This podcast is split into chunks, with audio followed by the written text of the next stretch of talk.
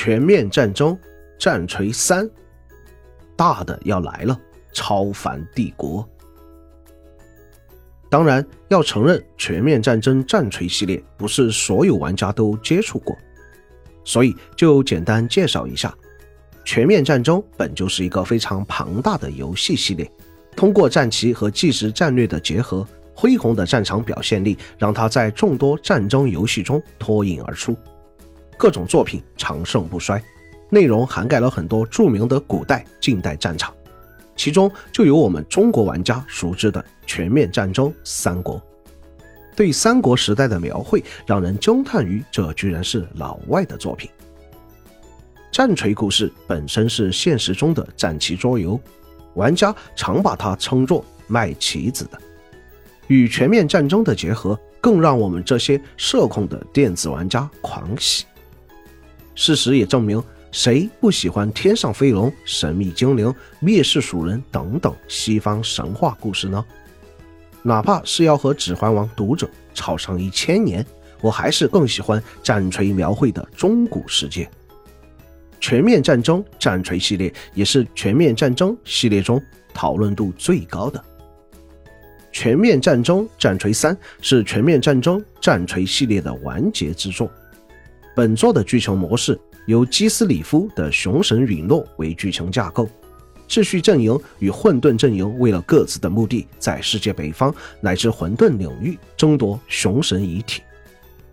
聊超凡帝国之前，应该先解释凡世帝国。凡世帝国是同时拥有全面战争战锤一二两部作品后，在全面战争战锤二里解锁。凡世帝国模式在一二代结合的凡世地图里。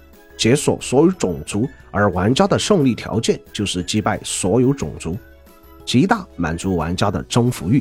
这也让原本二十小时的剧情模式游玩时间直接翻倍。这也是为什么三代的凡世帝国一直被期待的原因。三代混沌恶魔亲王震旦基斯里夫的加入，让这场多种族混战更加恢宏。超凡这个词不得不说相当恰当，体现出了中文的渊博。地图更是接近完全体现实世界地图，一局超凡帝国怕是要接近八十小时，征服世界的同时报废玩家的肝脏。四目战争，问我有什么线索啊？我嘛也不知道，给新玩家简单说一下吧。短短四目。混沌实力全面进攻，向我们暗示了秩序阵营危在旦夕，难道要灭世了？第一幕，食人魔终于做到了古圣的遗愿，对抗混沌恶魔的种族，他们总算发挥点作用了，不是没有坏心眼的贪吃宝宝了，我哭死！震旦和食人魔的联合部队被吸血鬼包围了，被卡皇标注，应该不是单纯一支商队。龙神的子孙们不知在哪，无论多强的食人魔喷签者和震旦鹤冲手结阵，但面对无穷无尽又不会士气溃散的僵尸大军，显得无力。两队援军应该也被击溃了。开篇的天灯坠落也明示他们的核子阵多半要凉。第二幕，两个瘟疫疾病爱好者结成联军。此复合十三人议会首席居然联手了，明显由斯卡文蜀人军阀带队，脆弱的人类城市根本无力抵抗。在次元时闪电炮的轰击和大不敬者纳垢兽的肆虐下，被屠戮殆尽，只是时间问题。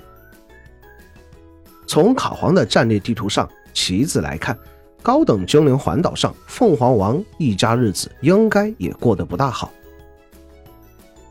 第三幕。人类的步坦协同部队遭到伏击，和游戏中一样，被伏击的部队呈一字狭长，视野受阻，加上脆弱的后排暴露在敌人的骑兵铁蹄下，人类坦克的还击基本也是于事无补。从卡皇的战略地图上看，他们的结局也是全军覆没。第四幕，卡尔弗兰兹，我们的卡皇在瑞克林的阿尔道夫被暗精灵三面包围。一脸坚毅士气加八。人类皇帝在垂皇西格玛之后，因为选帝后制度问题，一直处于后周天子的状态。说话没什么人听。卡皇却是其中的佼佼者，统御和武力值都高的爆棚。这次他的到来也必将力挽狂澜，为秩序阵营带来曙光。最后黑屏的那句“召集选帝后”，一方面是卡皇自有兵力，战至所剩无几；一方面也是卡皇在本来军阀割据的人类帝国中，仍有很强统御力和征兆力的表现。全面战争战锤大的要来了。超凡帝国不知会为全面战争战锤三注入怎样的活力，作为完结之作，让秩序阵营战到最后一刻并落下帷幕。我的兄弟们，从你们的眼中，我看到了同样占据我内心的恐惧。